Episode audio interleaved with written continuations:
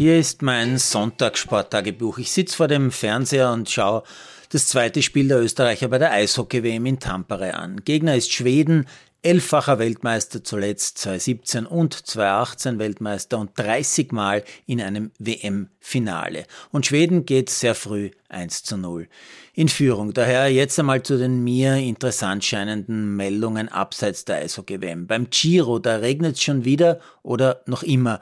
Der Belgier Evenepoel gilt schon wieder oder noch immer als Favorit, denn heute hat er, wenn auch ganz knapp, das Einzelzeitfahren gewonnen.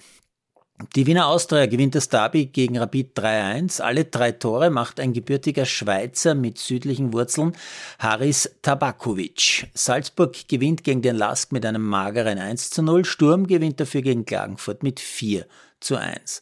Arsenal verliert für mich unfassbar gegen Brighton 0 zu 3. Manchester City gewinnt bei Everton mit 3-0, natürlich wieder mit Haaland-Tor und City führt jetzt schon vier Punkte vor Arsenal.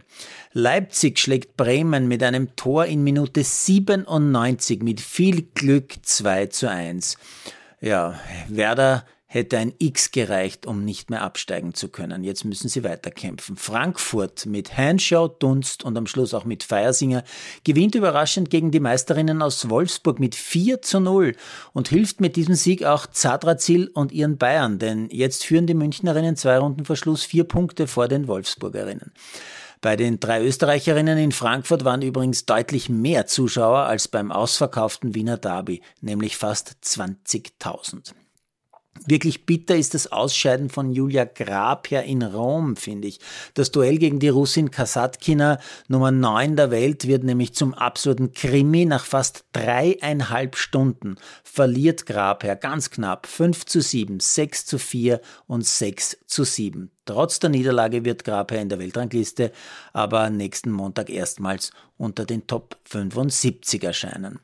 Und damit bin ich wieder bei der Eishockey-WM und höre gerade, wie der ehemalige verdienstvolle Nationalspieler Peter Znenalik als ORF-Experte sagt, da kommt die Scheibe mit minus kmh daher.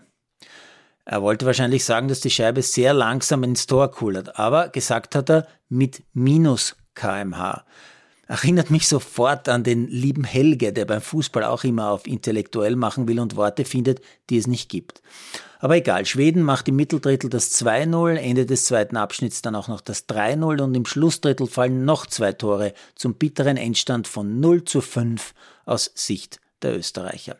Ja, und jetzt beginnt dann gleich das erste Spiel 7 der NBA-Saison, Celtics gegen 76ers. Tatum oder Embiid? Ja, wie es ausgegangen ist, wissen wir frühestens kurz nach Mitternacht. Da werde ich schlafen.